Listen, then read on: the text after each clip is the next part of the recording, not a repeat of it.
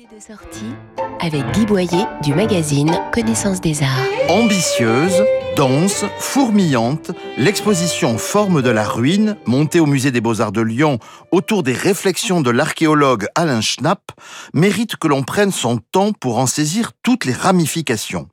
La question de base est qu'est-ce qu'une ruine? Mais dès qu'on cherche la réponse dans les traces des différentes civilisations, on trouve de nombreuses possibilités.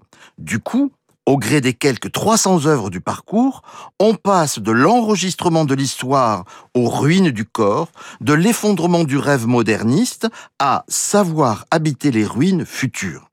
Archéologie, ethnographie et histoire de l'art se mélangent comme les créations qui vont de ruines préhistoriques à l'art contemporain.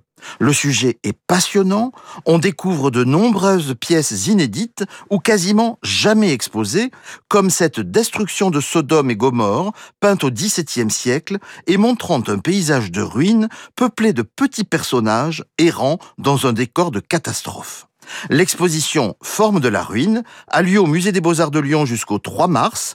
N'hésitez surtout pas à utiliser l'audio-guide pour en saisir toutes les subtilités et connaissances scientifiques. Retrouvez nos coups de cœur en images commentées sur connaissancesdesarts.com, rubrique Arts et Expositions.